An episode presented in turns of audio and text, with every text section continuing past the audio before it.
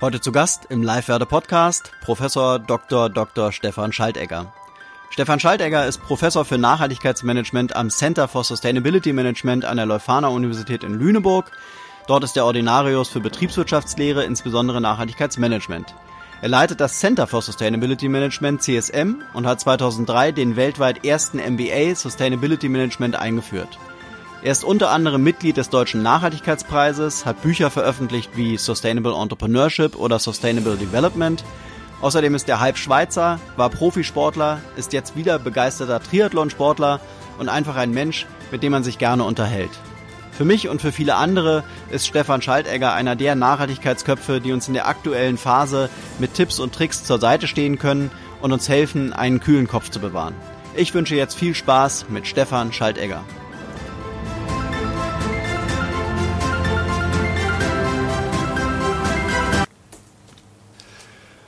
Herr Professor Schaltegger, äh, Sie sind Ordinarius für Betriebswirtschaftslehre, insbesondere Nachhaltigkeitsmanagement ähm, und Leiter des Center for Sustainability Management CSM an der Leuphana Universität. Stellen Sie sich doch bitte einmal kurz vor für diejenigen, die Sie noch nicht kennen. Ja, vielen Dank. Ähm, ich bin 55 Jahre alt, äh, promovierter und studierter Wirtschaftswissenschaftler, also Betriebs- und Volkswirt und äh, seit 20 Jahren genau hier in Lüneburg, wo ich das Center for Sustainability Management aufgebaut habe und seit 2003 den MBA Sustainability Management. Das war damals der weltweit erste MBA-Studiengang zu Nachhaltigkeitsmanagement. Und wir sind auch sehr aktiv im Bereich der Forschung, wo es um das Schnitt, den Schnittbereich zwischen Unternehmen und Nachhaltigkeit geht, Corporate Sustainability oder CSR oder unternehmerische Nachhaltigkeit. Es gibt verschiedene Begriffe, mit denen dieses Feld umschrieben wird. Und wir befassen uns auch mit nachhaltigem Unternehmertum, dem sogenannten Sustainable Entrepreneurship. Und wie sind Sie persönlich äh, zum CSM gekommen und wie sind Sie nach Lüneburg gekommen? Ihrer Sprache zu entnehmen, kommen Sie nicht aus Lüneburg? Wie war ja, Ihr Weg? Also ich bin halb Deutscher, halb Schweizer. Meine Mutter ist Deutsche, mein Vater Schweizer. Insofern war ich immer grenzüberschreitend unterwegs und das eigentlich auch von den Disziplinen her. Also ich habe sowohl Betriebs- als auch Volkswirtschaft studiert und das hat ja zu dieser Zeit in den 80er Jahren schon viele irritiert ich habe eine betriebswirtschaftliche Dissertation geschrieben, eine volkswirtschaftliche Habilitation. Das hat dann auch schon äh, irritiert. Ich hatte eine Assistenzprofessur für Nationalökonomie, also Volkswirtschaft und bin nachher äh, Ordinarius für Betriebswirtschaft geworden.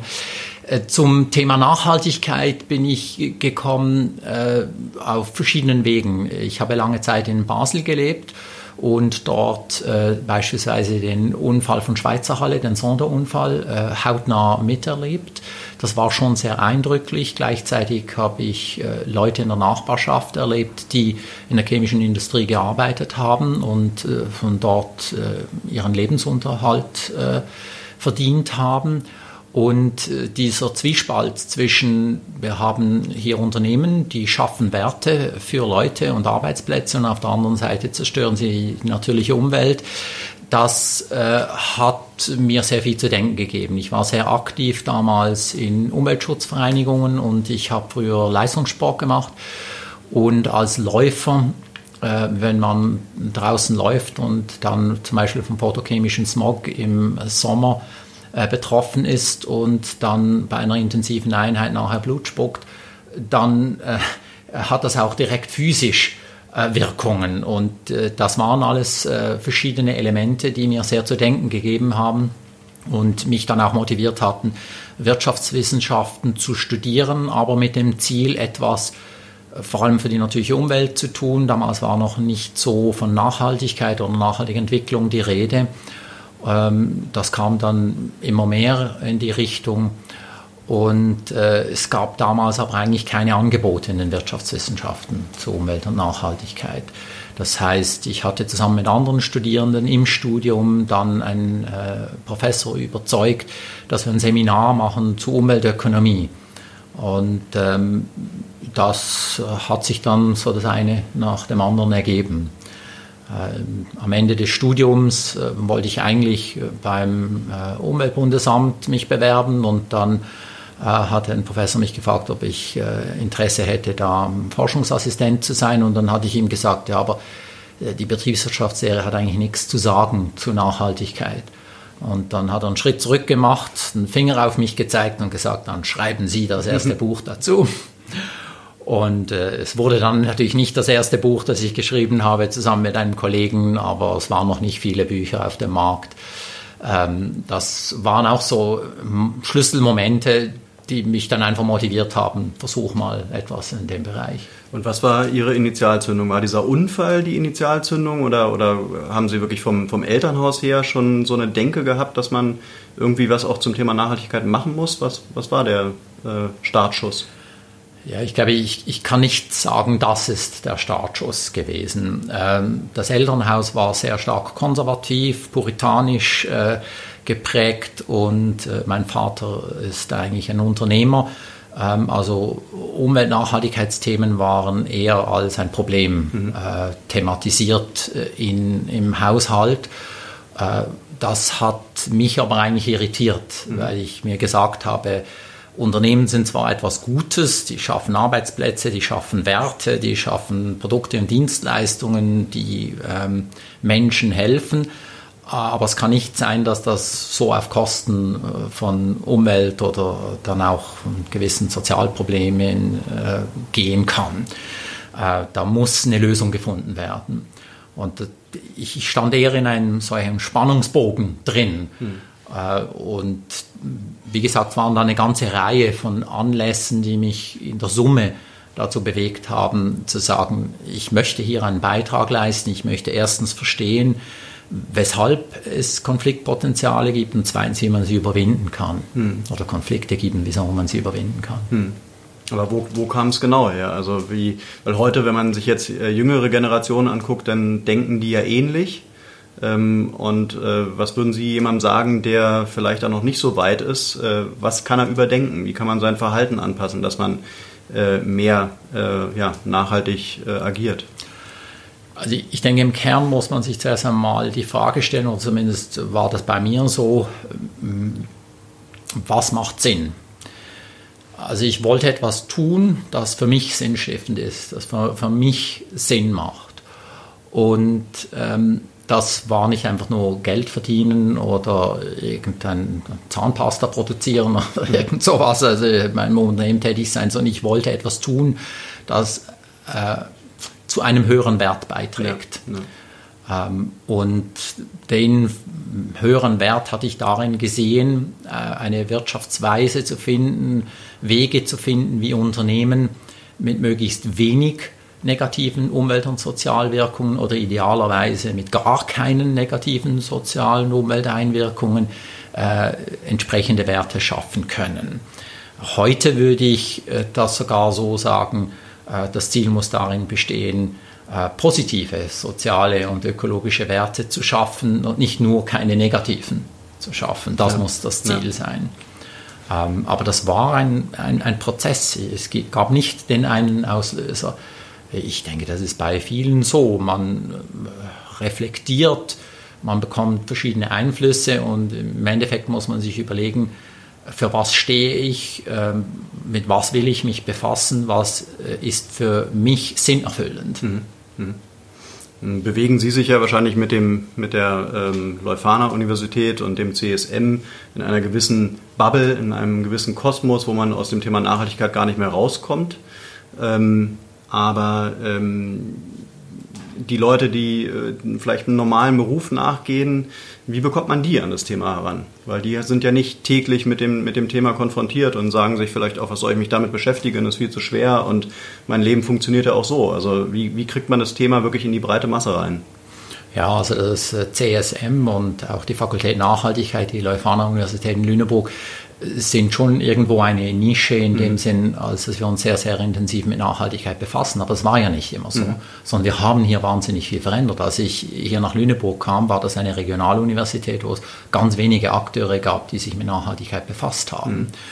Ähm, das heißt, es geht dann darum, äh, sich so einzubringen, andere zu überzeugen, einen Prozess sich zu beteiligen, ihn auch zu initiieren, dass es eben in Richtung nachhaltige Entwicklung geht. Und ich glaube, das kann jeder machen. äh, in dem Feld, in dem man spezifische Kompetenzen hat. Das hängt von der Ausbildung, von seinen Fähigkeiten, seinen Interessen ab. Egal in welchem Unternehmen, in welcher Organisation, beim Staat, einer Nichtregierungsorganisation, wo in der Gesellschaft man auch immer aktiv ist, kann man sich überlegen, was kann mein Beitrag zu einer nachhaltigen Entwicklung sein und die entsprechenden Punkte Schritt für Schritt angehen. Äh, das läuft nicht von heute auf morgen und äh, das erfordert, dass man sich einen Ruck gibt im einen oder anderen Ort und dass man auch reflektiert, äh, um Wege zu finden, dass es dann tatsächlich geht. Häufig ist es ja so, dass man irgendwie eingespurt ist, ein bestimmtes Verhalten oder bestimmte Muster, die hat man vom Elternhaus oder sonst irgendwie gelernt und dann ist es natürlich bequem, äh, die einfach weiter äh, zu behalten. Aber wenn man beginnt, dieses, dies zu reflektieren, dann kann man sich die Frage stellen, was wäre die Alternative, was wäre die nachhaltigste Alternative und wie kann ich die jetzt in meinen Lebensalltag einbauen, wie kann ich das entsprechend verändern, was kann mein Beitrag dazu sein, das nachhaltiger zu machen. Und da denke ich, gibt es überall Möglichkeiten. Äh, man darf sich einfach der Illusion nicht hingeben, dass man alleine nachhaltige Entwicklung erreichen mhm. würde. Mhm. Man ist ein ganz kleiner äh, Puzzle, ein ganz kleines Puzzlestück. In, ja. Aber wenn viele sich daran beteiligen und man sich auch mit Leuten austauscht, für die das auch wichtig ist, dann wird man ja auch wieder motiviert. Mhm. Also wir haben ja hier an der Leuphana dann auch entsprechende Studienangebote aufgebaut, die gab es auch nicht von Beginn weg. Äh, wie gesagt, 2003 habe ich zusammen mit äh, meinen Mitarbeitern und Mitarbeiterinnen äh, dann den MBA Sustainability Management ins Leben gerufen. Da gab es noch keinen vorher. Mhm. mhm. Das heißt, die Leuphana war zu dem Zeitpunkt die einzige Uni, die sowas angeboten hat? Wir waren weltweit die einzige Universität, weltweit. die sowas angeboten hat. Zumindest ist mir nichts bekannt, das mhm. vorher existiert hat. Es gab schon Wahlfächer. Es gab auch einzelne Studienprogramme, die interdisziplinär oder ähm, äh, naturwissenschaftlich ausgerichtet waren. Aber als MBA, Master of mhm. Business Administration, äh, gab es zu Nachhaltigkeitsmanagement noch nichts. Zumindest mhm. meines Wissens mhm. gab es noch nichts. Und wir haben dieses Programm nach bestem Wissen und Gewissen über einen Zeitraum von etwa zwei Jahren entwickelt, aufgebaut, Studienmaterialien erarbeitet.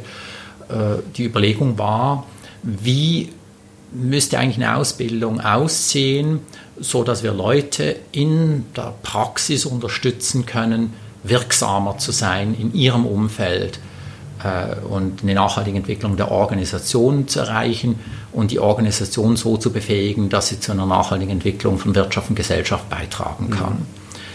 Ähm, dahinter stand, ich hatte mein Studium und auch meine Promotion an einer wirtschaftswissenschaftlichen Fakultät gemacht, hatte dort schon mit einer Stiftung ein Wahlfachprogramm finanziert bekommen, das ich aufgebaut hatte. Es hieß zu Beginn natürliche Umwelt und nachher Umweltmanagement und Ökonomie. Mhm. Ähm, das hat sich dann auch so entwickelt. Und ich habe dann einfach gemerkt, die Leute, die mit dem wirtschaftswissenschaftlichen Abschluss und diesem Wahlprogramm ähm, in die Praxis gingen, die kamen zwar an, an die richtigen Stellen, an die Schalthebel, aber sie hatten zu wenig Know-how, ja, ja. um wirklich was in Richtung Nachhaltigkeit ja. zu bewegen. Dann bin ich nach Lüneburg gekommen, habe gesagt, ja, hervorragend hier gab es so ein Umweltprogramm äh, und da, den muss ich ja nur Management beibringen. Mhm. Und dann habe ich gemerkt, das reicht eben auch nicht. Erstens kann man nicht einfach so im Wahlbereich ähm, Management beibringen, das braucht schon ein bisschen mehr. Und zweitens äh, kommen Leute mit einem umweltwissenschaftlichen Abschluss nicht unbedingt in die Entscheidungspositionen äh, in Unternehmen, in, in der Wirtschaft. Mhm. Ist das heute immer noch so?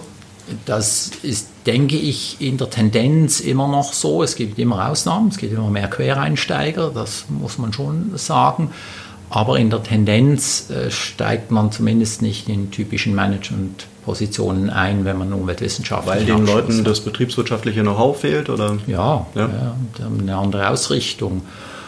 Und deshalb haben wir uns überlegt, ich hatte dann zwei Mitarbeiter zur Seite genommen und gesagt, so jetzt schließen wir da die Tür meines Büros ab, wir setzen uns hier hin und wir überlegen so lange, wie muss das Programm aussehen. Das Ideal ist, äh, bis wir was haben und vorher machen wir die Tür nicht auf. Und ja, es war dann nicht ganz so, sondern haben dann schon ein bisschen länger darüber nachgedacht und sind zwischendurch auch nach Hause gegangen. Aber äh, wir haben eine sehr intensive Phase äh, durchgeführt, wo wir dann zum Schluss gekommen sind, das muss ein MBA sein, und zwar ja. ein MBA zu Nachhaltigkeitsmanagement. Und das lag völlig quer in der Landschaft, dass wir den Studiengang akkreditieren lassen wollten. Äh, die Peers, die, die hatten es verstanden und fanden das gut.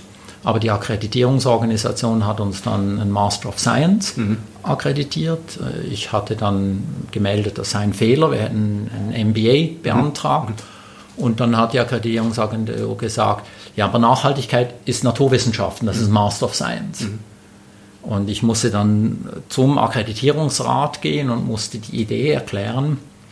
Das war so fremd in der Landschaft, ähm, aber sie haben es dann schlussendlich akzeptiert und wir haben dann den MBA-Titel bekommen. Aber es waren viele Wochen Prozess. Das heißt also, auch als Professor muss man pitchen. ja, auf jeden Fall. Okay.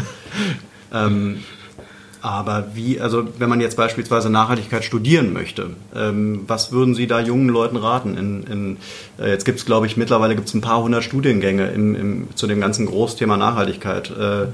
Wo kann man, äh, wo gibt es gute Perspektiven und was bietet sich an? Wie kommt man da schnell rein? Es gibt, denke ich, zwei wesentliche Zugänge. Das eine ist, man startet direkt mit dem Nachhaltigkeitsschwerpunkt und zwar dann üblicherweise interdisziplinär. Das ist sehr, sehr breit. Also ein Bachelor of Sustainability Science, Environmental Studies, äh, äh, sowas in die Richtung.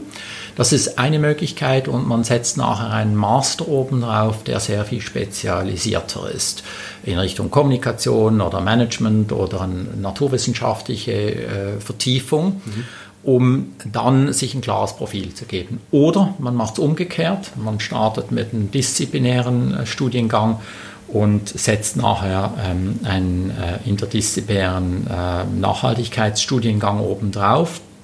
Ähm, und wenn man dann in Managementpositionen kommt, dann empfiehlt sich schon ein MBA in dem Bereich zu machen, weil das dann nochmals spezifischer und höher qualifizierend ist, obwohl man ja alle betriebswirtschaftlichen Disziplinen abdeckt und alles aus der Nachhaltigkeitsbrille, ist, ist das dann halt nochmals eine Stufe tiefer und anspruchsvoller als natürlich ein Bachelor oder ein First Level Master.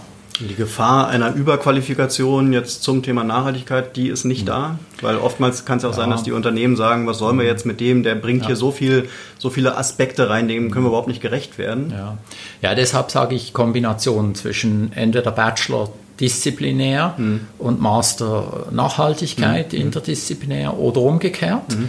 ähm, dass man irgendwo einen disziplinären, spezifischen äh, vielleicht auch konventionelleren Ankerpunkt hat, der eben auch in Personalabteilungen bei Führungskräften verstanden wird. Ich denke, je länger, desto mehr wird auch verstanden, dass man einen interdisziplinären äh, Bachelor, einen interdisziplinären Masterstudiengang hat oder nur das eine, nur einen interdisziplinären Bachelorstudiengang hat, aber das wird noch eine Weile dauern. Viele denken zuerst einmal auch in disziplinären äh, Größenordnungen und dann ist es eben gut, wenn man äh, so einen Ankerpunkt hat.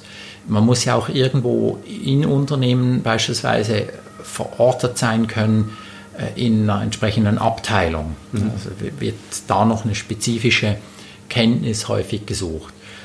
Auch hier ist natürlich eine Entwicklung zu sehen, dass Unternehmen nicht mehr nach betriebswirtschaftlichen Funktionen äh, geordnet sind, sondern dass sie nach Projektgruppen und, und anders organisiert sind. Aber in der Masse äh, sind die Unternehmen doch noch sehr stark nach betrieblichen Funktionen und damit auch nach Disziplin, Disziplinen ausgerichtet. Ist denn Nachhaltigkeit aktuell immer noch ein Nischenthema? Also jetzt diese ganze Klimadebatte, Greta Thunberg und sowas treiben ja, treiben ja das Thema Nachhaltigkeit schon extrem in den in die, in die, äh, als, als Mainstream rein. Äh, können Sie als Professor und hier an Leuphana auch feststellen, dass das Thema schon größer wird insgesamt? Also melden sich auch, gibt es mehr Studenten, mehr Bewerber für die, für die Studienfächer? Zuerst einmal von der Sache her ist Nachhaltigkeit Mainstream, weil es gibt überhaupt gar keinen Bereich, wo ja. Nachhaltigkeit keine Rolle spielt. Ja, ja. Äh, jetzt von der Stellensituation her ist es nach wie vor so, dass es äh, spezifische Stellen gibt. Ich spreche da von expliziten NachhaltigkeitsmanagerInnen. Mhm. Das sind Leute, die auf ihrer Visitenkarte CSR oder Corporate Sustainability, Environmental Health and Safety, Nachhaltigkeitsabteilung, Manager, mhm. Managerin haben.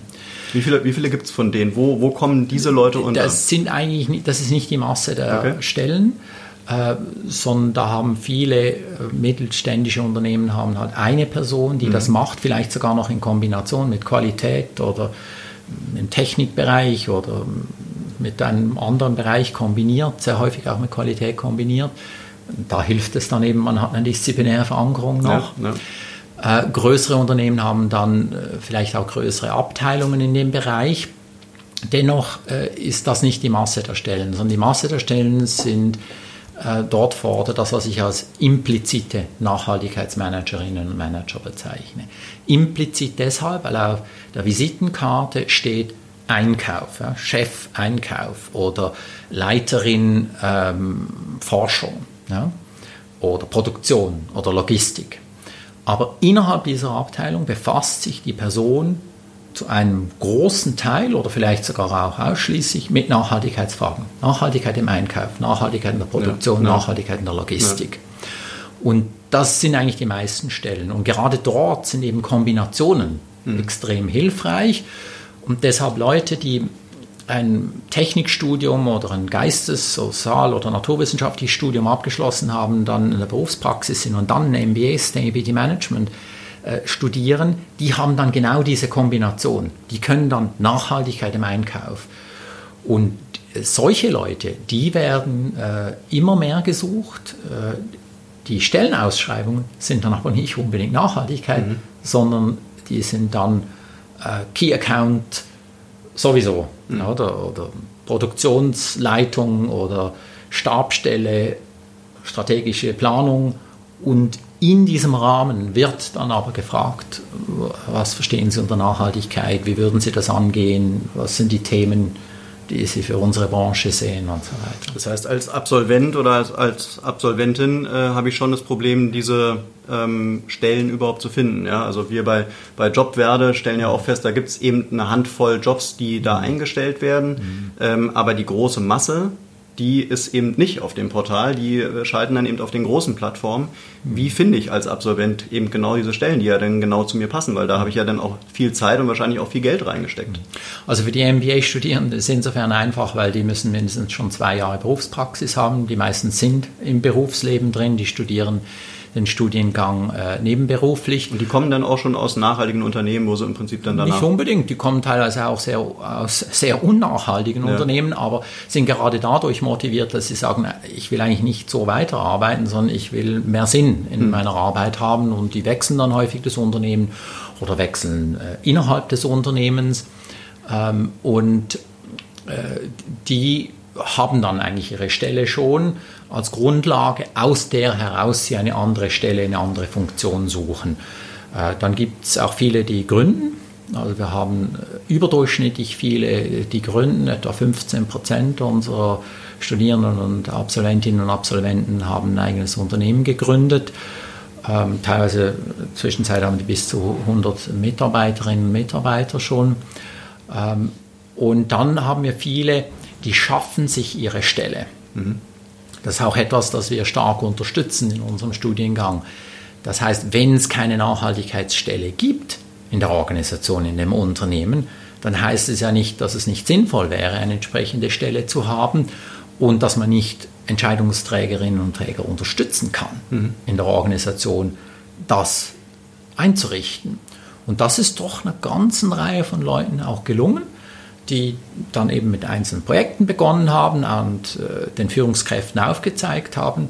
Nachhaltigkeit ist aber ein wichtiges Thema und die teilweise so eine Karriere gemacht haben, die vielleicht eine andere Karriere ist, als was man üblicherweise im MBA vermuten würde. Das geht nämlich nicht primär um Aufstieg in der Hierarchie und höheres Gehalt, sondern es geht darum, das zu tun, was Sinn macht, was einem Freude macht, wo man äh, auch voll dahinter stehen kann. Und das geht im Durchschnitt auch mit äh, Gehaltserhöhung und Karriereleiter einher. Aber wir wissen von unseren Studierenden und auch den Absolventinnen und Absolventen, dass das nicht ihre Haupttriebsfeder ist. Und äh, sehr, sehr viele erreichen das dann auch durch das Studium. Äh, das äh, führt dann auch bei den Führungskräften äh, zu Fragen. Mhm. Ja, wieso studieren sie denn das und was machen sie denn da? Und ja, was, was wird denn da eigentlich gelehrt? Und diese Diskussion äh, ermöglicht dann schon auch häufig äh, Veränderungen zu erreichen in der Organisation. Mhm. Und wenn ich jetzt äh, da im Prinzip ein Unternehmen reinkomme, was vielleicht noch nicht nachhaltig äh, ähm, dasteht, ähm, bringe ich denn den ganzen Laden durcheinander oder äh, wie sind da Ihre Erfahrungen? Also ja, also äh, das hängt ja nicht immer von der Größe des ja. Unternehmens auch ab, aber es ist ja selten so, dass eine Revolution dann stattfindet, sondern das äh, hat eher so einen Evolutionscharakter, dass ähm, man, wenn man aktiv ist und Vorschläge macht, dass man beispielsweise mal einen entsprechenden Tag organisieren kann, eine Art interne Tagung oder dass man ein Projekt realisieren kann und damit startet man und wenn das erfolgreich ist, dann ergibt sich das nächste daraus. Und dann werden auch Fragestellungen und Herausforderungen klar im Unternehmen, die dann ermöglichen, das auszuweiten und mehr Bereiche anzugehen. Und in diesen Prozessen wird dann auch deutlich, wer alles in der Organisation eine besondere Motivation für Nachhaltigkeit hat. Und im Austausch mit diesen Personen entsteht ein gewisses Netzwerk und das bewegt dann die Organisation voran. Häufig läuft es auch so, dass es zu Beginn sehr zäh ist, langsam vorangeht und irgendwann mal eine, eine gewisse kritische Masse oder, oder Anzahl an Personen äh, vom Thema ähm, ergriffen wird, dass es dann zu sogenannten Tipping Points kommt. Dann dreht sich plötzlich sehr viel in der Organisation. Mhm. Ähm, wir haben das auch erlebt mit äh, unseren Abschlussworkshops. Wir machen ja einen MBA-Abschlussworkshop am Ende des Studiums, wo wir eine Woche im Unternehmen drin sind und reale Fragestellungen in, in Gruppen intensiv bearbeiten. Und da haben wir auch Situationen erlebt, dass so ein Workshop im Unternehmen Prozesse auslösen konnte, dass sogar die Strategie des Unternehmens verändert wurde und das Produktportfolio auch äh, verändert wurde. Und ähm, äh, sowas ist natürlich sehr motivierend zu erleben. Und was auch natürlich wichtig ist äh, in so einem Studiengang, ist, wir haben ein sehr starkes Alumni-Netzwerk. Äh, das heißt, alleine die Vielzahl an Personen und ihre Hintergründe, ihre disziplinären Hintergründe, ihre interdisziplinären Hintergründe, auch wo sie arbeiten, ermöglicht einen Austausch, der sehr anregend ist, der Innovationen fördert und wo man sieht, ah, ihr macht das so und ah, ihr habt die Erfahrungen gemacht oder wo, man ist in einem Projekt drin und stößt auf Hindernisse und dann fragt man einfach seine hm. Kommilitoninnen, Kommilitonen und auch Dozierende, und in diesem Austausch kommt man auf neue Ideen, wie mhm. könnte man es denn machen. Mhm. Ähm, also das ist ein Prozess, ein großer Lernprozess, nicht nur ein gesellschaftlicher Lernprozess, sondern eigentlich auch auf der individuellen und organisationalen Ebene. Und haben Sie an der Leuphana eine Liste an, an nachhaltigen Unternehmen, die Sie den Absolventen und Absolventinnen vorschlagen? Oder, oder sagen Sie, jetzt guck dich mal erstmal am Markt um und schau mal, was da da ist. Und wenn es nicht wenn nichts da ist, dann helfen wir dir nochmal oder wie, wie geht man da vor? Also grundsätzlich äh, schauen sich äh, alle selbst um. Äh, wir haben im Rahmen des Alumni Netzwerks des Alumni-Vereins auch eine Stellenbörse. Das mhm. heißt, Unternehmen, die senden uns teilweise Stellenanzeigen äh, auch zu. Und werden diese Unternehmen von Ihnen auch gescreent auf Nachhaltigkeit oder? Ja, wir machen das nicht, wir machen jetzt nicht ein systematisches Screening, wie das jetzt eine Ratingorganisation äh, beispielsweise machen würde, äh, sondern äh, wir gehen von unserer Erfahrung her. Mhm. Wir arbeiten in der Forschung intensiv mit Unternehmen zusammen. Ähm, wir haben auch sogenannte Capacity Building, äh, Transfer äh, Veranstaltungen. Äh, das eine ist mit mittelständischen Unternehmen, Nachhaltigkeitsinnovation und regionalen Mittelstand mit etwa 80 Unternehmen zwischen Cuxhaven und Wolfsburg, wo wir mit in Workshops Themen bearbeiten. Wir haben das Sustainability Leadership Forum, ähm, das ich jetzt einem ehemaligen Doktoranden übergeben werde. Ähm, wo wir seit 15 Jahren mit, äh, 16 Jahren mit Unternehmen zusammenarbeiten. Äh, und da wissen wir natürlich sehr viel, wie diese Unternehmen aufgestellt sind. Ähm, und dann lernen wir natürlich auch laufend neu dazu. Mhm. Äh, man kommt in neue, neue Kontakte und Unternehmen können sich auch verändern. Ein Unternehmen, das vielleicht sich mit Nachhaltigkeit noch nicht so stark befasst hat, beginnt sich intensiv damit zu befassen und verändert sich auch stark dadurch, dass äh, ein, zwei äh, MBA-Absolventinnen und Absolventen dort sind. Das, das wäre die nächste Frage. Wie, wie kann ein Unternehmen möglichst schnell lernen? Also wie kann es beim Thema Nachhaltigkeit dazulernen? Indem man beispielsweise jetzt Personal mhm. aufnimmt, Neues? Oder, oder ist es schon so, dass sich das Management weiterbildet? Was sind, was sind erprobte Wege? Mhm. Also das eine ist, vieles ist ja bekannt und man muss es einfach nur mal machen. Ja. Das ist, glaube ich, was wir von Greta ja. Thunberg und ja. auch der Fridays for Future Bewegung auch lernen können. Absolut. Äh, ich meine, auch wenn Rezo die, die, das Video anschaut, äh, das meines Erachtens gut gemacht ist. Also ich habe jetzt nicht jede Quelle da überprüft, aber ähm, also Hut ab, ähm, was der und sein Team da geleistet haben. Ähm, also vieles ist bekannt und es ist nicht eine Frage des Wissens, sondern es ist eine Frage des Tuns. Häufig kann man das nicht alleine schaffen, sondern man muss es in Zusammenarbeit schaffen. Mhm. Deshalb ist ein Netzwerk wichtig. Mhm. Deshalb legen wir auch so viel Wert auf das Netzwerk im mhm. MBA, mhm. ähm, dass man sich da austauschen und gegenseitig unterstützen kann. Und dann spielt Know-how schon auch eine Rolle. Das ist aber eine Mischung zwischen Wissen, das man akquiriert, und Expertise und, und ähm, Training, Anwendung mhm. und auch Experimentiererfahrung, äh, die man macht. Und häufig sind ja Nachhaltigkeitsprobleme hochkomplex, dynamisch, verändern sich laufend ähm, und nicht so ganz klar zu fassen. Gerade deshalb muss man mehrere Leute haben, die sich damit befassen. Also es ist eine äh, Schlüsselkompetenz, die man haben muss, es andere zu motivieren, sich zu beteiligen, mitzudenken und mitzuarbeiten mhm. an der Analyse und einer Lösungsentwicklung. Dann eine hohe Frustrationstoleranz zu entwickeln, weil häufig die Lösung nicht klar ist. Also muss man experimentieren. Man probiert hier was aus, man probiert da was aus und natürlich funktioniert nicht alles. Aber das hilft zu erkennen, das ist nicht der Weg, wir müssen einen anderen Weg suchen. Und dieser, man kann auch sagen, Trial-and-Error-Prozess, der häufig notwendig ist, weil es ja dann doch spezifische Umstände in dieser Organisation, in jener Branche, in jenem Standort sind. Äh, dieser Prozess, diesen Prozess zu managen, das lernt man auch im MBA-Studiengang unter anderem.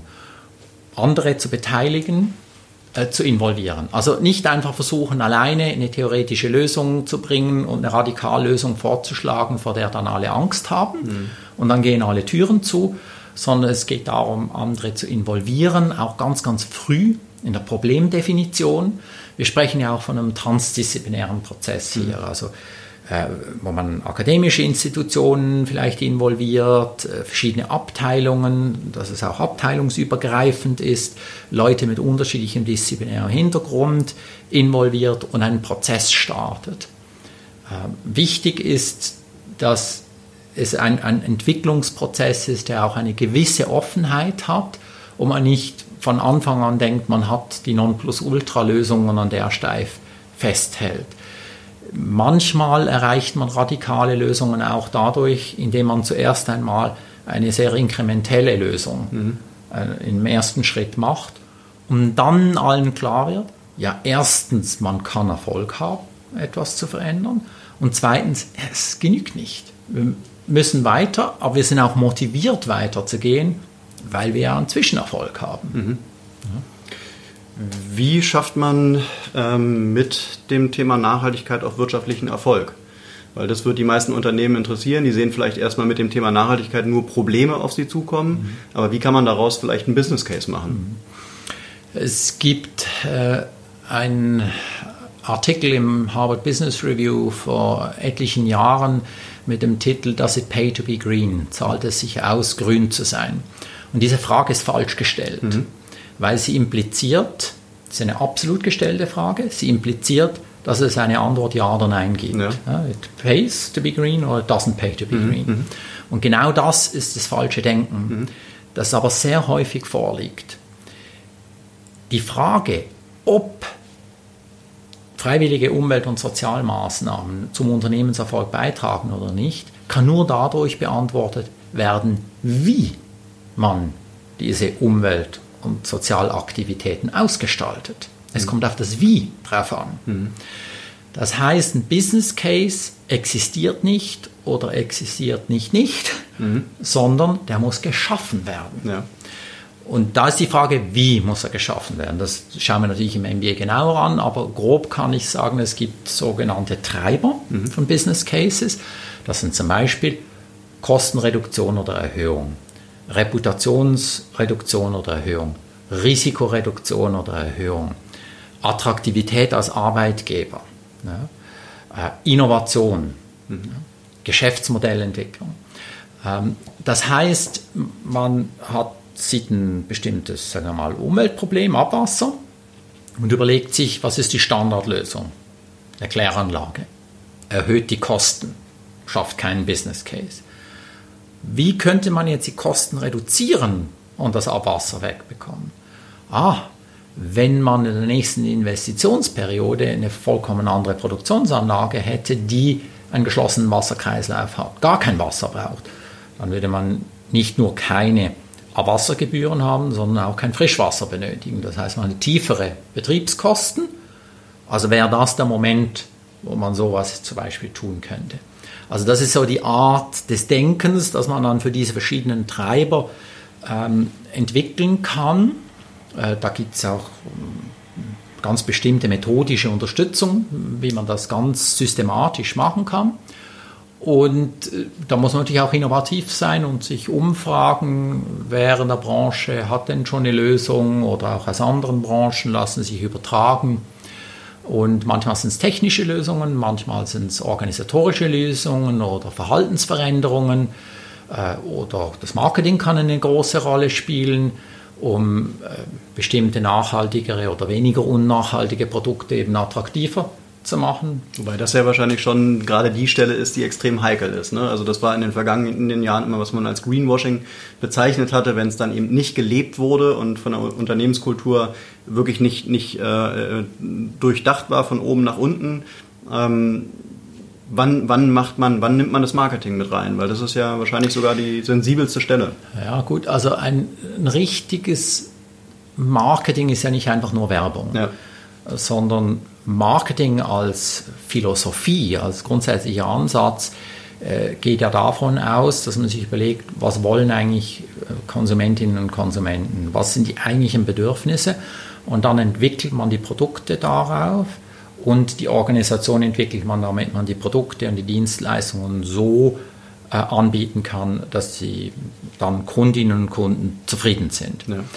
Aus einer Nachhaltigkeitsperspektive geht man dann der Frage nach, wie kann eigentlich das Problem oder den, der Wunsch, den Personen haben, möglichst nachhaltig erreicht werden. Geht das, indem man das Produkt nachhaltiger gestaltet oder indem man das Produkt durch eine Dienstleistung ersetzt oder eine Kombination von Produkt und Dienstleistungen hat, sogenannte Product Service Systems? Und was wäre eigentlich die radikalste Nachhaltigkeitslösung für diese Produktkategorie? Bekleidung oder Waschen oder Mobilität. Und dann, was würde das bedeuten? für unsere Organisation. Wie müssen wir unsere Organisation entwickeln, damit wir die radikalst denkbare, zurzeit radikalst denkbare Nachhaltigkeitslösung anbieten können und wie müssen wir es ausgestalten, dass wir damit Geld verdienen und die Arbeitsplätze finanzieren können. Und einen Wert schaffen können für die Kundinnen und Kunden.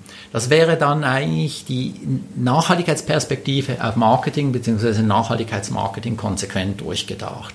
Marketing ist nicht einfach gut oder schlecht bezüglich Nachhaltigkeit, genauso wenig wie Einkauf oder Produktion, sondern es kommt darauf an, wie man es ausgestaltet. Einkauf kann verheerend sein für Nachhaltigkeit, wenn man unreflektiert irgendwas einkauft und dann in den Lieferketten erhebliche soziale und ökologische Probleme äh, also mit verursacht. Äh, Einkauf kann aber auch ein wesentlicher Treiber von Nachhaltigkeit sein, wenn man eben die Lieferkette entwickelt und mit Lieferantinnen, Lieferanten und Vorlieferanten äh, spricht, auch Trainings anbietet, damit die wissen, weshalb bestimmte Nachhaltigkeitsaspekte wichtig sind, wie man sie angehen kann und damit ein Wandel auch der ganzen Zulieferindustrie entsteht. Also es kommt darauf an, wie man die betriebliche Funktion ausfüllt. Äh, klar, die äh, klassische oder konventionelle rein absatzorientierte auf äh, Anzahl äh, Stück Absatz ausgerichtete Werbestrategie, das ist äh, im Regelfall nicht kompatibel mit Nachhaltigkeit. Würden Sie denn jetzt ein Unternehmen, was ähm, sich jetzt nachhaltiger ausrichtet, würden Sie äh, dem empfehlen, seine Nachhaltigkeitsaktivitäten zu kommunizieren? Oder sagen Sie, ja, wir machen vielleicht was Gutes, aber da muss man nicht unbedingt selber drüber reden. Das können, äh, das können im Prinzip äh, unsere Kunden schon äh, Mund-zu-Mund-propagandamäßig raustragen. Ich denke, man muss hier differenzieren zwischen großen und kleinen Unternehmen. Ja. Also ist man im Nischenmarkt, ist man im Massenmarkt. Im Nischenmarkt kann man es sich leisten, dass das Produkt, das Unternehmen für sich spricht, mhm. Äh, sehr stark ähm, und man dann eben seine Community hat, äh, die sich auch entwickelt und man sich über die äh, Zeit dort etabliert, positioniert. Im Massenmarkt ist das schon eine andere Sache. Und im Endeffekt, äh, eine nachhaltige Entwicklung erreichen wir nicht, indem wir nur Nischenmärkte haben, die sich mit Nachhaltigkeit befassen. Und der Massenmarkt ist nach wie vor unnachhaltig, ja, ja. sondern der Massenmarkt muss auch nachhaltig werden. Und das erfordert, dass die ganz großen Massenmarktspieler, dass die eben auch nachhaltiger werden. Und die sind ja in Kontakt mit ganz vielen Personen, für die Nachhaltigkeit auch nicht so eine hohe Bedeutung hat. Mhm. Und denen muss man dann auch erklären, wieso jetzt ein Produkt anders ist, wieso eine Verpackung anders ist, wieso es etwas nicht mehr gibt, ähm, wieso man jetzt hier eine Dienstleistung kombiniert mit einem Produkt hat. Und das muss eine Erklärung sein, die auch den individuellen Nutzen dieses neuen Angebots für die wenig Nachhaltigkeit affinen Leute äh, deutlich zum Ausdruck bringt. Ähm, und das erfordert Kommunikation. Das mhm. erfordert eine gute, geeignete, nachhaltigkeitsorientierte Kommunikation und hat im gewissen Rahmen auch einen nachhaltigkeitsbildenden Charakter. Mhm. Es ist immer ein bisschen heikel zu sagen, man will seine Kundinnen und Kunden bilden. Mhm. Das hört sich so nach Schulmeister an. Aber äh, im Endeffekt geht es schon darum, mit Information äh, einen Bewusstseinswandel zu erreichen und einen Verhaltenswandel äh, zu erreichen. Also nicht nur, dass Einstellungen anders sind, aber dann äh, verfällt man in der Einkaufssituation wieder in die Routine und kauft dann doch unnachhaltig ein, sondern dass das dann auch tatsächlich zum nachhaltigeren Verhalten äh, im, im Einkauf, im Konsum führt. Und das erfordert ganz klar Kommunikation. Das, man, man, muss erklären, ja. wieso das so gemacht wird. Wenn wir jetzt das Thema mal auf eine, auf eine höhere Ebene stellen, wie würden Sie sagen oder was würden Sie sagen, äh, wie gut oder schlecht ist der Status quo in Deutschland allgemein? Wie steht die Wirtschaft zum Thema Nachhaltigkeit momentan da? Hm. Durchschnittswerte sind immer heikel. Sie kennen ja einen alten Ökonomenwitz, ähm, dass äh, ein Ökonom steht mit einem Fuß auf der Herdplatte, mit dem anderen im Tiefgefriergerät mhm. und sagt, im Durchschnitt stimmt's. Ja. Ähm, und äh, ja, offensichtlich stimmt es überhaupt gar nicht.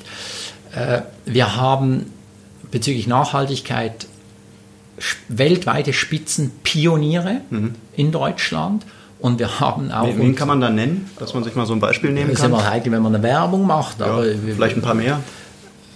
Also wir, wir, haben eine ganze Reihe von Unternehmen, die spitze sind. Also jetzt hier in der Region, Lüneburg beispielsweise, ist Völkel oder Werkhaus, also die da Säfte machen und, und, Displays machen. Das sind so typische Nachhaltigkeitspioniere. Ja, ja. Die sind ganz stark darauf ausgerichtet. Äh, die, die sind da äh, auch ganz klar Spitze. Ich meine, dann im Babyfood-Bereich HIP und so. Äh, das gibt es ja viele. Die Sind da auch überall Unternehmerpersönlichkeiten drin, die das Thema auch wirklich leben? Also kann man da sagen, das Häufig. wird top-down? Ja. Äh, ja? Also häufig sind es die Unternehmerpersönlichkeiten, die intrinsisch motiviert sind und das dann in ihre Organisation reinbringen, ja.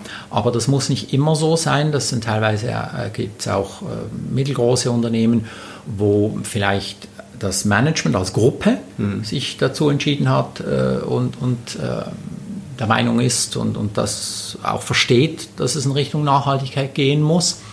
Ähm, und es gibt natürlich auch große Unternehmen, die sich stark bewegen, aber große Organisationen sind immer etwas träger mhm. im, im, fundamentalen Wandel.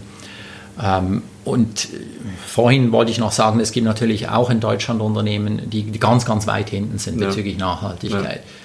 Soll ich auch Namen Sie die nennen? vielleicht auch? Nein, werde ich jetzt keine Namen nennen, aber gibt es leider sogar ja. äh, in der äh, Region Hamburg auch. Mhm.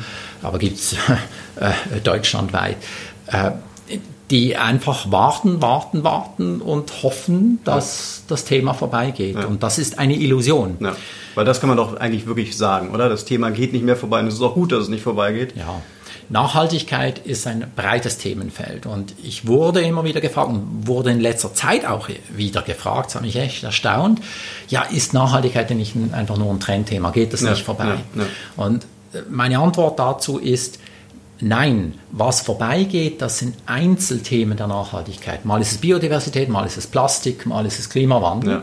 Und die haben so gewisse Konjunkturwellen. Die können aber auch wieder kommen. Klimawandel ist dann ein Thema und ein paar Monate später wieder ein Thema. Ja, ja. Ähm, und, und so kann es Schwerpunktsetzungen zum Beispiel in den Medien geben. Aber das Gesamtpaket Nachhaltigkeit, das nimmt nur an Bedeutung zu. Und das nimmt schon deshalb an Bedeutung zu, wenn die Probleme nicht gelöst werden dann werden ja aus ganz vielen Gründen, sowohl von der ökologischen Seite her als auch von der gesellschaftlichen Seite her, auch von Regulierungsseite her, nimmt der Druck zu mhm. und man kommt nicht drum herum, sich dann damit zu befassen. Und hierzu, also Managerinnen und Manager, die sich nicht mit Nachhaltigkeit befassen in der heutigen Zeit, das, sind riskant, das ist riskantes Personal. Das, ich würde jedem Aufsichtsrat würde ich empfehlen, äh, den Vorstand durchzuchecken, ob sie genügend ähm, Bleach sind, genügend äh, Know-how haben und sich genügend mit Nachhaltigkeit befassen in ihrem Bereich. Denn wenn die das nicht tun, dann ignorieren sie Nachhaltigkeitsthemen, die einfach ein großes Risiko darstellen ja, können. Ja. Bei extrem gewinnorientierten Unternehmen, wie es jetzt beispielsweise an der Börse ist, äh, macht es auch da Sinn, sich äh, ähm, Führungskräfte, Vorstände reinzuholen, die äh, eine Affinität für das Thema Nachhaltigkeit haben? Oder wenn Sie sagen, da geht es eigentlich eher um den, um den Shareholder Value und da spielt es erstmal auf eine Sicht von ein, zwei, drei Jahren keine so große Rolle? Selbstverständlich macht es Sinn, gerade auch dort Leute in, in, der obersten Führungsetage, ja. aber auch im mittleren Management zu haben, die über viel Nachhaltigkeits-Know-how verfügen und das, das, Thema auch ernsthaft vorangehen. Ich meine, es ist gar nicht lange her, dass wir Dieselgate hatten. Ja. ja das, das zeigt doch, ich meine, was sind jetzt die Kompensations- und Strafzahlungen, die Volkswagen machen muss? Das die letzten Zahlen, die ich gesehen habe, sind weit über 30 Milliarden Euro gewesen. Das ist wahrscheinlich noch unterschätzt.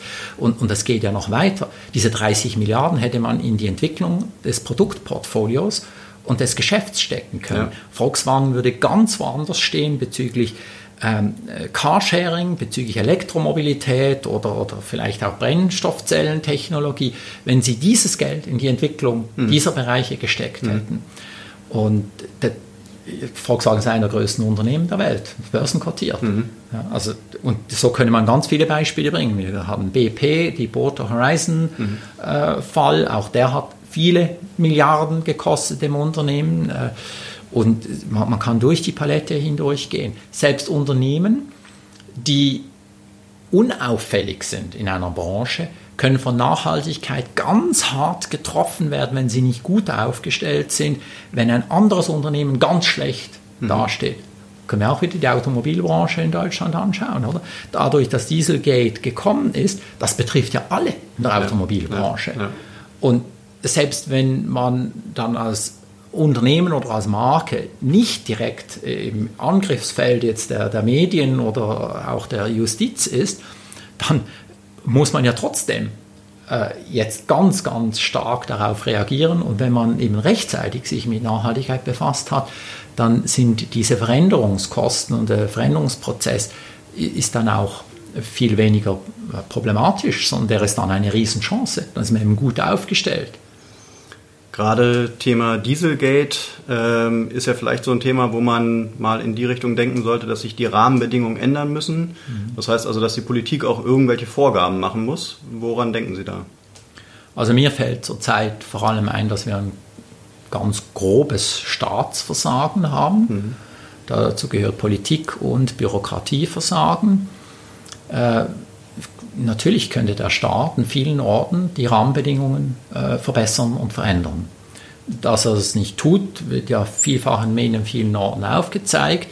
Äh, egal, ob wir jetzt Mobilitätspolitik, ob wir Landwirtschaftspolitik haben, äh, Gesundheitspolitik haben, äh, da sehen wir, dass Grundaspekte der Berücksichtigung von Nachhaltigkeit in der aktuellen Politik einfach nicht beachtet werden. Äh, ich sage nicht, dass nichts gemacht wird, aber es wird auf jeden Fall viel zu wenig gemacht, das ist deutlich. Nun, wieso nicht? Äh, dazu gibt es ja auch eine Riesenliteratur und viele Analysen für Staatsversagen. Äh, wir wissen, dass es politische Konjunkturzyklen nach Wahlen gibt, wo es also primär darum geht, Wählerstimmen zu gewinnen und nicht unbedingt dann die Sachprobleme zu lösen und so weiter. Ähm, auch Politikerinnen und Politiker kann man jetzt nicht einfach nur vorwerfen, sie würden nichts tun, sondern wenn man versteht, wie dieses Geschäft läuft, wie politischen Prozesse laufen, dann kann man auch nachvollziehen zum gewissen Rahmen, weshalb sie nicht in der Lage sind, teilweise auch mehr zu erreichen. Aber warum ist das so? Warum ist Politik so träge? Warum ja, wie gesagt, also man muss ja beispielsweise die Wahlkampagne finanzieren, denn nur dadurch wird man gewählt und man muss Interessengruppen berücksichtigen. Nur dadurch Liegt es auch daran, dass Politik immer, immer im Wahlkampf ist sozusagen und zu wenig Zeit hat, um, um was umzusetzen? Ja, sie sind sicher nicht immer nur im Wahlkampf, ja, ja. aber äh, natürlich äh, spielt die Unterstützung äh, von wichtigen Gruppen immer eine Rolle, ja. Äh, um äh, im, an der Macht zu bleiben und um bestimmte Sachen umsetzen zu können. Und äh, das ist dann auch natürlich eine Frage der Balance. Also wem gibt man nach, in welchen Fällen, unter welchen Sachzwängen stehen dann auch die Politikerinnen und Politiker. Und ich denke, da ist eben der Punkt, wenn man das versteht, dass die Politikerinnen und Politiker unter Sachzwängen auch stehen und man versteht, dass das auch im Management bei Unternehmen der Fall ist, dann wird auch klar, dass, übrigens auch bei den Medien natürlich, dass eigentlich nachhaltige Entwicklung nur gelingen kann, wenn diese verschiedenen Akteure in den verschiedenen Sektoren auch zusammenarbeiten.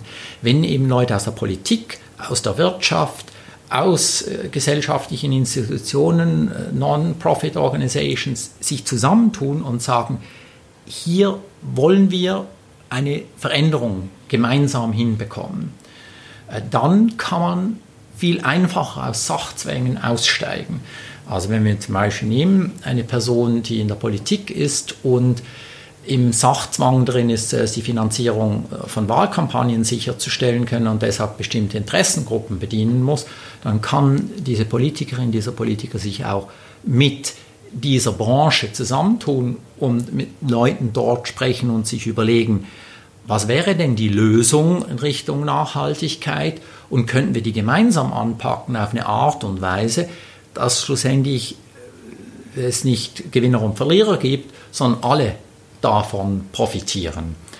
Diese Lösungen liegen nicht immer auf der Hand, sondern die müssen entwickelt werden in Prozessen.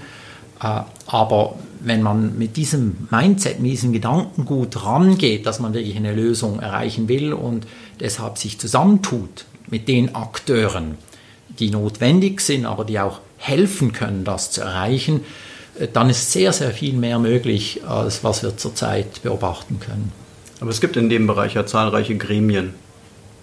Ja, aber äh, Gremien ist die eine Sache. Wenn man anschaut, wie viele Beratungsgremien zu Umwelt- und Nachhaltigkeitsfragen es gibt, äh, alleine auf der Bundesebene, dann äh, ist man ja schon ein bisschen erstaunt. Hm. Und äh, die liefern dann ihre Sachgutachten ab äh, und äh, die werden zur Kenntnis genommen, werden präsentiert mit einem schönen Foto in der Zeitung und dann ist es vergessen. Das ist ja leider häufig die Geschichte. diese Gremien die haben ja nur Beratungscharakter. Was wieso macht dann die Politikerin, der Politiker nichts, obwohl ein Sachgutachten sagt, man müsste in die Richtung gehen? Naja, weil vielleicht eben es Lobbyisten gibt aus der einen oder anderen Branche, weil es Abhängigkeiten anderer Art gibt, äh, zum Beispiel auf europäischer Politikebene oder sonst auf kommunaler Politikebene. Und wenn diese Abhängigkeiten bestehen, dann muss man mit diesen Leuten sprechen. Die muss man ins Boot bekommen und sagen, gut, wir sehen die Probleme und Abhängigkeiten. Also nehmen wir ein Beispiel, Kohleausstieg. Ja. Äh, Milliarden Subventionen mhm. haben wir im, im Kohlebereich immer noch.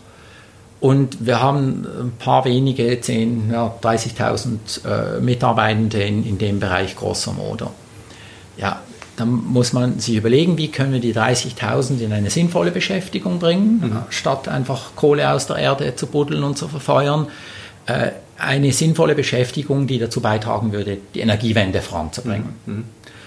Was würde das kosten im Vergleich zu den Subventionen, die im Moment laufen? Grobe Berechnungen zeigen, dass man eigentlich mit dem gleichen Betrag, mit dem Subventionsbetrag, die Leute in einem anderen Bereich ausbilden könnte. Mhm. Die könnten das gleiche Gehalt haben und man könnte diesen Wandel viel rascher voranbringen. Ähm, das erfordert aber, dass man anders miteinander spricht und zusammensitzt und es nicht um die Frage geht, wie kann Strukturerhalt erfolgen, Sprich, wir wollen die Arbeitsplätze so, wie sie jetzt sind und die Industrie so, wie sie jetzt ist, erhalten, sondern wie können wir die Transformation erreichen? Was ist dazu notwendig? Wenn der E-Motor jetzt wirklich kommt, dann müsste man ja jetzt eigentlich schon genau diese Sachen einleiten, damit man dann nicht natürlich. am Ende mit, mit zig Arbeitslosen dasteht. Ja, ja natürlich. Also äh, wenn wir, also Elektroautomobilität ja. ist das ja. Elektromobilität. Ja. Ja, ich meine, was ist denn der Knackpunkt da? Der Knackpunkt ist nicht, dass Automobilunternehmen nicht grundsätzlich in der Lage wären, Elektroautos auf den Markt zu bringen. Mhm. Der Knackpunkt ist die Infrastruktur, ja, ja. die Ladeinfrastruktur. Ja, Infrastruktur ist schon eine Aufgabe, wo der Staat eine wesentliche Rolle spielt. Ich bin einfach erstaunt, dass da nicht ein stärkerer Zusammenschluss zwischen Industrie und Politik erfolgt, wo man dann darüber diskutiert, auch wer welchen Anteil an den Kosten übernimmt, um diese Ladeinfrastruktur mit einer ganz anderen Geschwindigkeit voranzubringen. Man kann ja auch darüber diskutieren, dass Tankstellen über einen bestimmten Zeitraum, das muss nicht von heute auf morgen sein, aber über einen bestimmten Zeitraum Lade, Elektroladesäulen haben müssen, beispielsweise. Und wenn man da einen vernünftigen Zeitraum wählt, dann ist das auch zu bewerkstelligen, können diese ähm, Tankstellenketten können das auch einrichten. Das Aber man muss natürlich mal da beginnen. Man ja. hat ja noch nicht einmal damit begonnen. Ja, das heißt, auch dahinter stecken wieder Interessen, die das eigentlich blockieren. Ja, teilweise und teilweise äh, denke ich auch, dass Ideenvielfalt und Mut fehlt. Und das ist etwas, das wir zum Beispiel mit unseren MBA-Studierenden auch versuchen, äh, zu trainieren, also Kreativitätstechniken und so weiter und äh, auch, dass man ähm, ein Selbstvertrauen entwickelt, dass man weiß, man kann mhm. etwas bewirken. Mhm. Ähm, denn na, natürlich muss die Regierung, müssen Leute von der Regierung auf Tankstellenbetreiber zugehen oder müssen Leute von Tankstellen, die Tankstellenketten äh, managen, müssen auf Regierung zugehen und das muss man auf eine geschickte Art und Weise machen, dass man eben in Public-Private Partnerships oder anderen Konstellationen gemeinsam etwas entwickelt und voranbringt. Wir sehen das im Nachhaltigkeitsbereich in vielen Orten, dass gerade die früher undenkbaren und heute immer noch nicht so gewöhnlichen äh, Kollaborationen, Zusammenarbeitsformen, dass die besonders fruchtbar sind. Also eine Umweltschutzorganisation mit, einem, mit einer ähm, äh, Lebensmittelkette ähm, beispielsweise, sie sich zusammentun und dann bestimmte Projekte gemeinsam angehen und sie auch gemeinsam kommunizieren. Die Umweltschutzorganisation kann helfen, der Maßnahme Legitimität äh, zu verleihen, ähm, dass Konsumentinnen und Konsumenten auch Vertrauen haben darin, dass das schon ernsthaft ist, was hier gemacht wird. Sie können auch darauf achten, dass es tatsächlich ernsthaft umgesetzt wird. Und äh, der Lebensmitteleinzelhändler kann das anpacken und hat auch eine höhere Gewährleistung, dass der Weg der richtig ist, weil ja eben Fachexpertinnen und Experten von der Umweltschutzorganisation das begleiten und auch die Chance erhöhen, dass das wirtschaftlich erfolgreich umgesetzt werden kann, weil es ja anders geprüft äh, und legitimiert ist. Gehen denn viele Studenten von der Leuphana auch in Umweltorganisationen, in NGOs? Wir haben auch Leute, die bei äh, unterschiedlichen Umwelt- und Sozialorganisationen, Institutionen arbeiten, die auch sogenannte Social Businesses aufbauen. Ähm, ja, haben wir auch. Weil da ist ja so ein bisschen das Problem eigentlich, dass die, wenn sich Wirtschaft zusammentut mit Umweltorganisationen, dass den, dass den Umweltorganisationen oftmals die wirtschaftliche Denke und das Know-how fehlt und die sich schwer tun mit dem, mit den Wünschen und Zielen von, von, äh, von Wirtschaftseinheiten. Ja, also, ja, also ich denke, es ist auch nicht mehr ganz so. Ja, da hat sich viel getan. Da hat sich sehr, ja. sehr viel getan. Es finden auch viele Kooperationen oder immer mehr Kooperationen auch statt. Das ist ein schmaler Grad auch irgendwie. Es ist ein schmaler Grad, weil die Umweltorganisationen oder die Sozialorganisationen, die müssen ja glaubwürdig bleiben und die müssen ja. auch schauen, dass sie nicht korrumpiert werden durch das Geld, das sie zum Beispiel vom Unternehmen bekommen für das entsprechende Projekt.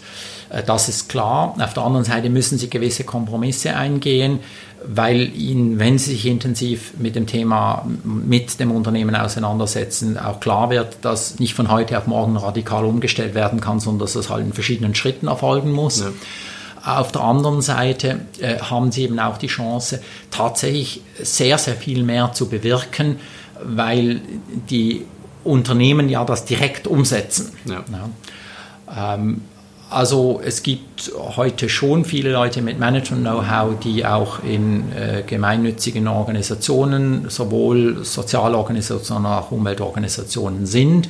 Und wir haben heute auch immer häufiger Leute in Managementpositionen von Unternehmen, die äh, jahrelang äh, in Führungspositionen teilweise gearbeitet haben von NGOs. Ähm, also da findet schon auch ein gewisser Austausch statt. Und de, das ist nicht einfach so, dass wenn jemand jetzt von einer Umweltorganisation zu einem Unternehmen wechselt, dass die Person dann korrumpiert wurde mhm. oder so, sondern häufig sehen die dann eben dort auch eine Chance, noch etwas mehr zu bewirken. Mhm. Das muss man immer im Einzelfall anschauen, was dann Motive waren und, und, und wie sie sich dann dort bewähren. Aber um Zusammenarbeit kommt man nicht herum. Ja. Die Nachhaltigkeitsprobleme sind zu komplex als dass eine Person das alleine fest, sicher analysieren könnte und die Lösung haben könnte und sie dann auch noch umsetzen könnte. Mhm. mhm. Ja. Äh, dazu braucht man Leute mit unterschiedlichen Wissensbeständen, äh, mit unterschiedlichen Fähigkeiten und dadurch, dass man dann auch eine gewisse kritische Masse erreicht, kann Bewegung erzielt werden. Mhm. Zum Schluss noch die Frage, haben Sie noch einen Tipp an, an jeden Einzelnen, jeder Einzelne, wie man äh, in Zukunft einfach nachhaltiger durch die Welt gehen kann? Hm. Einfach starten mit äh, einzelnen Sachen, die man direkt in seinem Lebensumfeld machen kann. Äh, das, denke ich, ist äh, der erste Punkt. Jeder von uns kann Grünstrom haben. Äh, jeder von uns kann andere Mobilität an den Tag legen. Jeder von uns kann andere Nahrungsmittel einkaufen. Also das ist mal der erste Bereich, wo man auf jeden Fall was machen kann. Und mhm. das ist nicht eine Frage des Budgets, ja.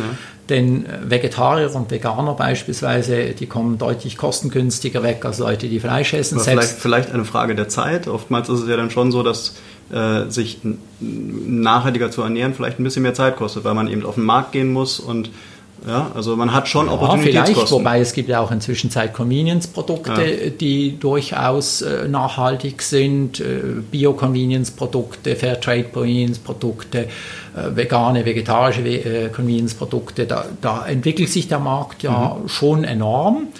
Ähm, also das ist nicht nur eine Frage davon, ob man jetzt viel Zeit oder wenig Zeit hat, sondern es ist eher eine Frage davon, kann man seine eigenen Gewohnheiten gut aufbrechen ja. oder nicht und sich einen Ruck geben. Ja.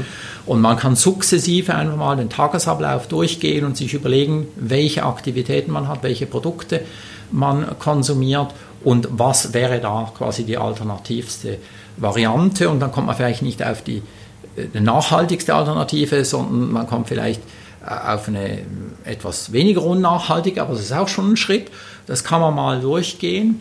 Und das nächste ist, man kann natürlich am Arbeitsplatz viel erreichen. Alleine dadurch, dass man das Thema vorbringt mhm. an einer Sitzung und dort das nicht dann äh, so als, als, Witz vorbringt, sondern äh, vor, mit, mit Ernsthaftigkeit vorbringt und sagt, was würde es bedeuten, wenn unsere direkten Konkurrenten die nachhaltigste Lösung anbieten würden, was würde das für uns bedeuten? Wären wir auch in der Lage, das zu machen? Wäre das eine Chance für uns, wenn wir die Ersten wären und nicht unsere Konkurrenten?